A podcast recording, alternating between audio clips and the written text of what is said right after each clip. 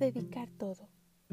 Cuando jugaba baloncesto en la universidad, cada año, al empezar la temporada, tomaba la seria decisión de ir al gimnasio y dedicarme por completo a mi entrenador, es decir, hacer todo lo que me pidiera.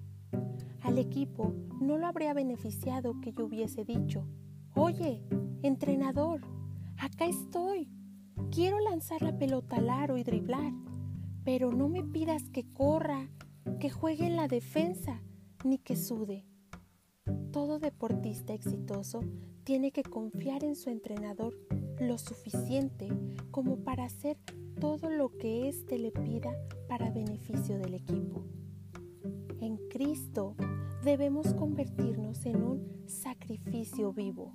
Romanos 12.1. Le decimos a nuestro Salvador y Señor, confío en ti, estoy dispuesto a hacer todo lo que me pidas. Entonces, Él nos transforma, renovando nuestra mente para que nos concentremos en las cosas que le agradan. Es útil saber que el Señor nunca nos pedirá que hagamos algo para lo cual no nos haya primeramente equipado, como nos recuerda Pablo, ya que tenemos diferentes dones, usémoslos conforme a la medida de la fe.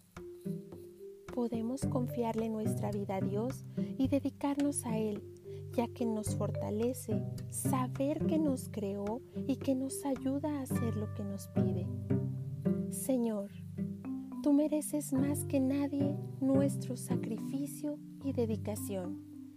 Ayúdame a comprender que la consagración a ti trae gozo Consagrarnos a Dios no implica ningún riesgo.